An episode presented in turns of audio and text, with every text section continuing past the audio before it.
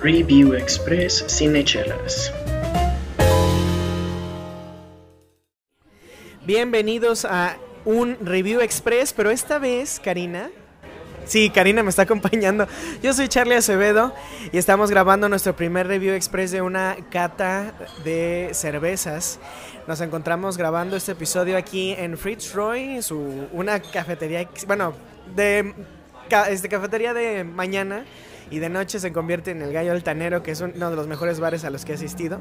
Un rincón de la perdición. Un- no, no, no diría de la perdición, porque a mí se me hace, a mí me encanta tanto que el, que el ambiente sea tan tranquilo, tanto como en las mañanas que es café, como en las, en las noches que es este bar.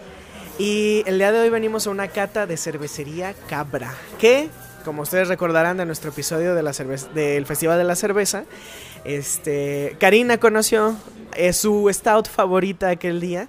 Y nosotros nada más comprobamos el día de hoy que nos encanta Cabra.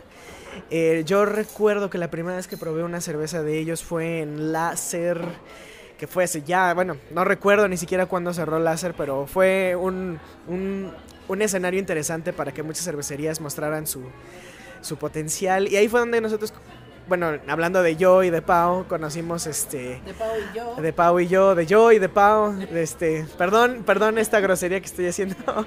Ya se le subieron las chelas, perdónenlo. No es por nada, pero sí me siento un poco ipsy dipsy. Porque amigos, acabamos de, de tomar tres excelentes cervezas. Y esta última la verdad es que ya, ya me está poniendo a dormir un poco. Y bueno, es la primer cata con maestro cervecero de Karina. Y me gustaría primero saber su primera impresión. Cari, ¿cómo te sentiste en esta primer cata? Bueno, pues la verdad es que yo estuve muy a gusto. Ah, Fitz tiene un no sé qué, qué, qué sé yo, que te hace sentir muy acogedor, el lugar es muy ameno, la atención es inmejorable, la verdad es que eh, esa parte me, me gusta mucho. Hubo ahí un, un pequeño asuntillo respecto a que se, se llenó, el cupo se llenó para el evento, estaba proyectado para 12 personas y yo creo que estábamos que unas 20. Éramos como, sí, ajá, más de 20 personas incluso. Y fueron, por ejemplo, ahí estaba llena la mesa del centro y fue llegando más gente. Y este, yo, yo creo que eh, abrieron más lugares porque realmente, o sea, Cabra lo que quiere es llegar a la gente de esta forma, ¿no? Así como de, nuestra cerveza se hace de esta forma, es, de, o sea, el nivel de realmente artesanal del cómo se produce la cerveza está increíble. Entonces, ah, obviamente, Rodrigo, este organista, que fue la persona que presidió la, la cata, nos El maestro cervecero. precisamente, él nos contó detalles muy muy interesantes. Para empezar, yo no tenía la más mínima idea de que para catar, específicamente que para catar, una cerveza se tenía que usar un vaso húmedo. Entonces servimos en unos vasitos que nos dieron por ahí eh, un poquito de agua, la bebimos. De hecho, nos sirvió también para empezar a hidratar nuestro paladar.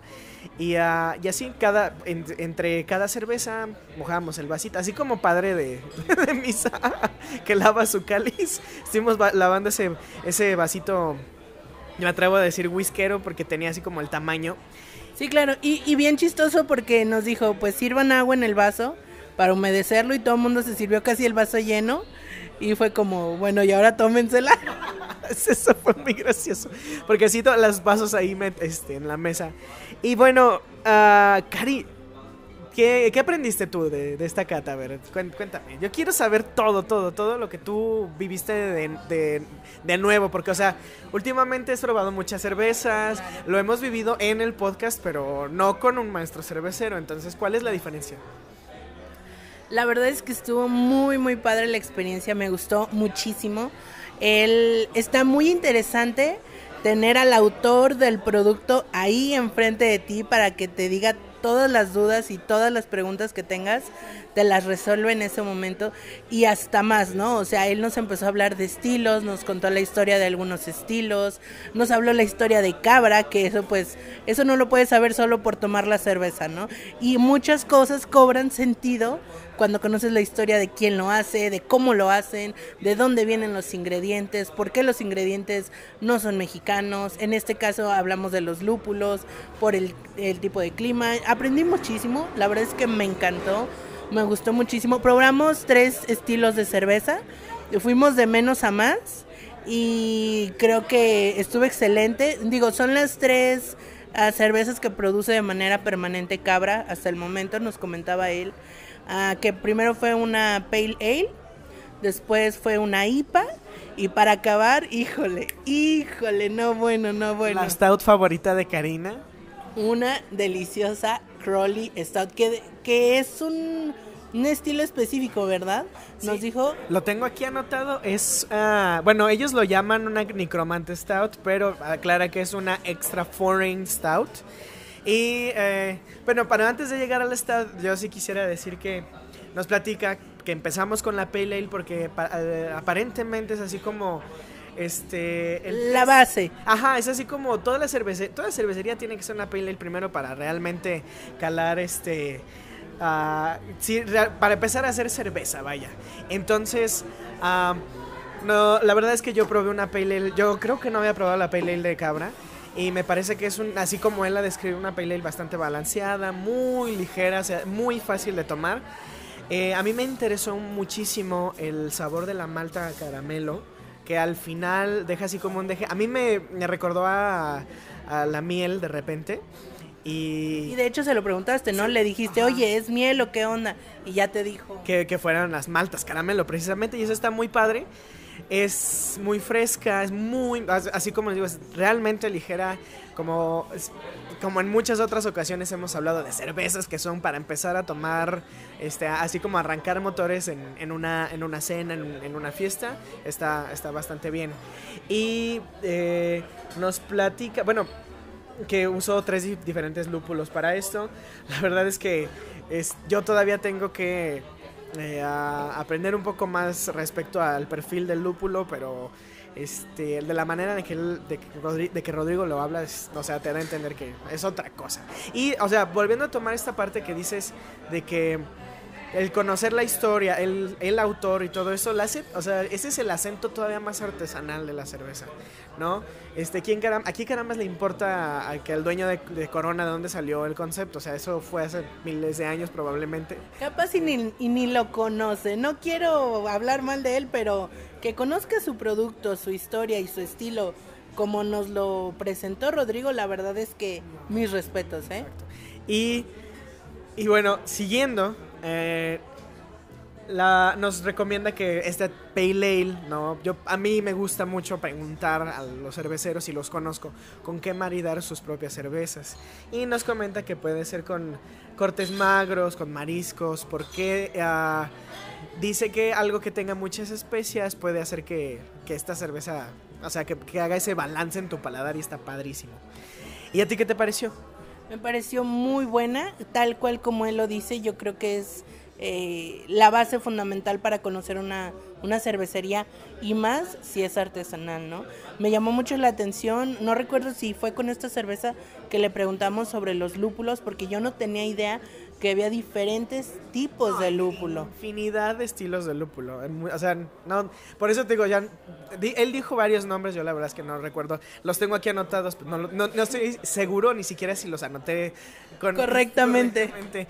Entonces, eh, y también está padre esto. Yo no sabía que había así como un, por ejemplo, sí sabía que en el café hay zonas específicas donde crece el café increíblemente. Pero también de lúpulo, hay una franja de lúpulo al parecer. Y está padrísimo enterarse de eso. O sea, y a, a fin de cuentas es de este tipo de maravillas del mundo que nada más, por ejemplo, él nos menciona que aquí en México, o sea, el lúpulo, Vale, no, o sea, nada.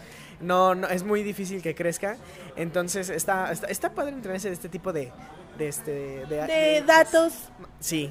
Y la segunda cerveza que probamos es una Tecpa, se escribe con K, yo lo escribí con C, no sé por qué. Bien interesante la historia del nombre de esta cerveza, ¿no? Y él dice que es así como la la menos oscura, porque digo, es cabra, trae este como tono, nota, nota satánica de repente en las etiquetas y, y en estos poemas tan este tan, tan, tan entrañables que precisamente es Rodrigo quien, quien los escribe. Yo la verdad es que no los había leído. No, yo tampoco, es que vienen muy bien disimulados en la parte de atrás de la etiqueta y hasta que ese es otro punto ah, de hablar de cabra, la elegancia de sus etiquetas, de sus diseños, la textura del papel, los, los este, efectos como metálicos en, en las letras. Excelente también esa parte que para mí yo creo que también es importante porque es como el, el, el, el gancho de primera vista, ¿no? A lo mejor el estilo, la cervecería, obviamente, pero que una etiqueta también te llama la atención, ah, habla muy bien como de, de la cervecería. Sí, bueno, uno que trabaja en diseño, ¿qué te puede decir, Cari? ¿Qué te puede decir al respecto? Totalmente avalado. Y estamos enfrentándonos con Tecpa, una, una IPA para mi gusto muy ligera. A mí sí me gusta que tengan una, un putazo más así como intenso de, de alcohol, pero este está así como, igual que la Paler, está muy, muy pachangueable, me gusta decir. Este, Muy frutal también. Frutal, sí, a mí no me pareció tanto, fíjate. El aroma creo que me pareció más como. como floral. No sé, a lo mejor me. A lo mejor me estoy mintiendo a mí mismo con esto, pero. A lo, mejor estoy acostumbrado a que si es frutal sea así como literal en mi nariz, pero a lo mejor sí después de probarla, olfatearle un poco, menear el vaso un poco, sí tuve que, sí, sí tuve que forzarme a mí mismo de, así como decirme, sí, sí es fruta, ¿no? Entonces, pero, eh, digo, como una IPA bastante ligera, bastante fácil también de tomar. Y ah, Y fíjate que ahorita me estoy, o sea, estoy haciendo como una asociación mental de lo que probamos en el Festival de la Cerveza, que la de pitaya nosotros esperábamos también, el super golpe de, de fruta de la pitaya, y no, o sea, estuvo como muy, muy ligero, muy, muy suave el, el sabor, a lo mejor es parte de, del estilo cabra, ¿no? Que las frutas y todo lo que es como, como vegetal sea como muy ligero. que todo sea un poco más discreto. Pero obviamente no sucede, no sucede para nada con nuestra tercera cerveza, que es la, la Necromante Stout, la favorita de Cari, la Crowley. Que eh, de hecho él cuenta que está inspirada en Alistair Crowley, que fue un necromante, no, no recuerdo la época en que dijo, yo sí quiero buscar, Yo también. eh, sí, sí, me interesa saber quién fue este carnalito. Y así hay un, un tipo de magia oscurona y que por eso se, se le se ganó el nombre esta cerveza. Que este, a mí me dio mucha risa que dijo que la anterior, que Tecpa, Tecpat no sé qué, que, que es el instrumento con el que este, Ah, arranca. la, la daga de obsidiana que usaban los aztecas. Ajá, para, Para- extraer el corazón del- Eh, y eso es lo menos oscuro, ¿no? Eso es, eso es así es como nos platica Rodrigo. O sea, de, de todo su concepto acá, este. Místico. Mi, mi abuela diría del diablo. La mía también, seguramente. Es lo más romántico, aparentemente. Y tiene un, un grabado muy bonito de este, de un corazón literal. ahí. Abierto. Pero, eh, bueno, fuera del concepto de, de la, de la cerveza, yo creo que Crowley específicamente tiene un tostado que sí yo no he probado en otras cervezas. Y, y yo creo que eso es lo que la... Ahí donde, donde sí se nota el acento de esta eh, Extra Foreign Stout, que, o sea, realmente no, no he visto otra cerveza que se vea así como es una Extra Foreign Stout. Es al principio muy dulce y al momento de pasar se siente un poquito seco. Y a mí me encanta esa característica en una stout.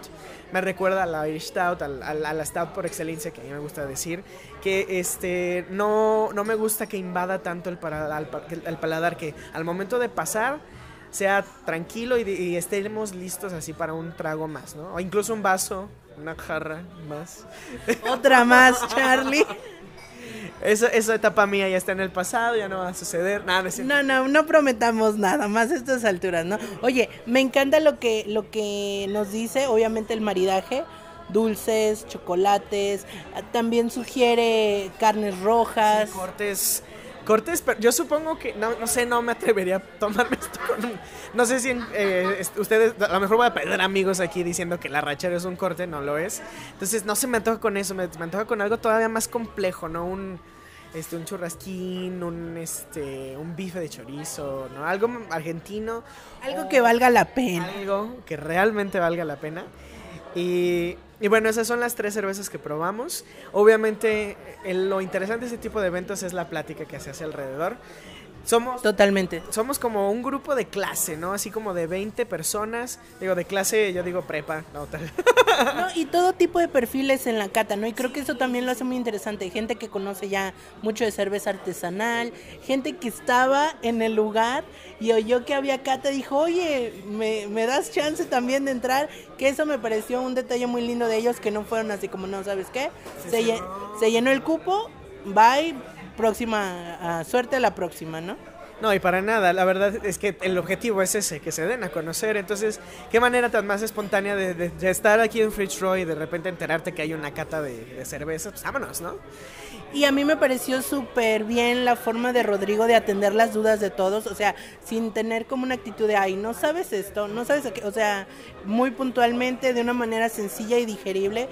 De hecho, hubo alguien que le preguntó, oye, pues explícame cómo se hace la cerveza, porque recuérdame, ¿no? O algo así. Y él de la manera más amena lo explicó muy sencillo y creo que eso le sirvió tanto a los que medio sabemos como a los que super saben, como a los que no saben para nada, porque te deja como el conocimiento muy fresco y vas entendiendo y le vas agarrando el hilo a la importancia de que la fermentación, la paus, Yo no tenía, yo no sabía hasta así de tantos años que tengo que tomar y analizar cerveza artesanal que había algún punto en el que la cerveza se pasteurizaba.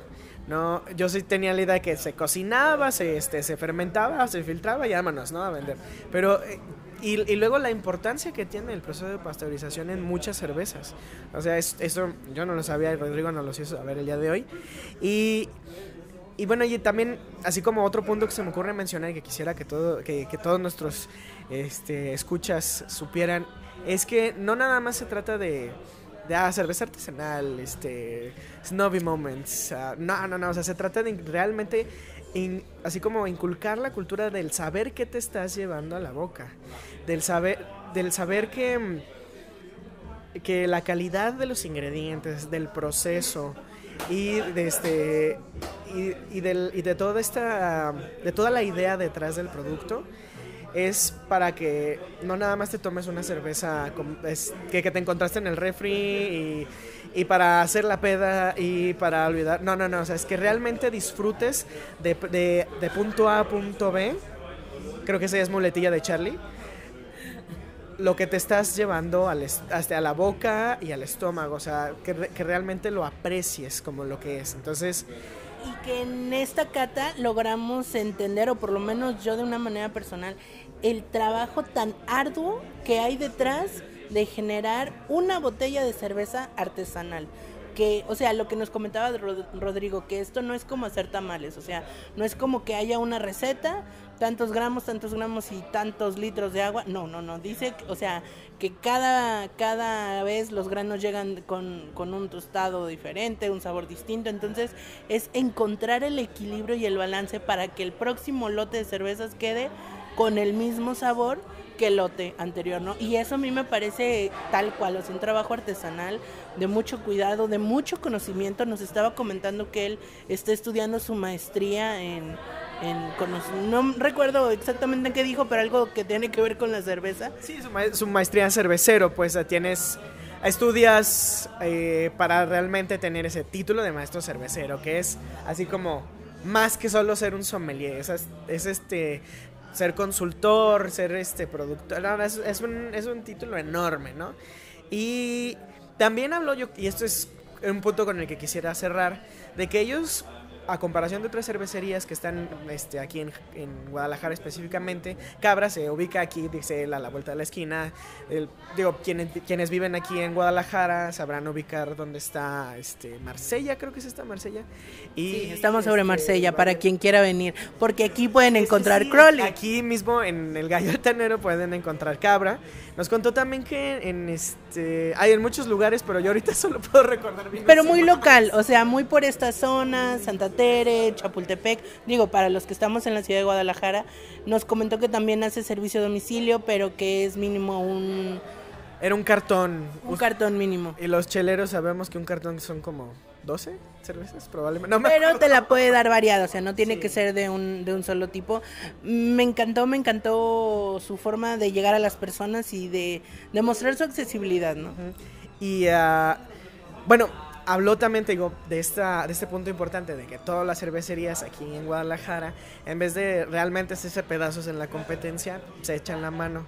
A fin de cuentas, cuenta él, la cerveza artesanal en consumo de cerveza total en todo México es solo un- el 1% y eso yo eso es un dato que yo tampoco sabía y es no es alarmante, pero es un reto para para los que hacen cerveza, para los que la consumimos, para mu- muchos, yo creo, sectores este, de las personas incluso que nos escuchan, eh, a lo mejor es darse cuenta que el otro 99% es cerveza regular, o sea, cerveza que, que probablemente le esté haciendo daño a la población, ¿no? Entonces, eh, a mí sí me, sí me llama, a mí sí me gusta saber que juntos, así como una sociedad, una industria, están llevándola a lugares interesantes y que también está creciendo así increíblemente aquí en Guadalajara y en Jalisco y en la zona del Bajío y eso está muy padre.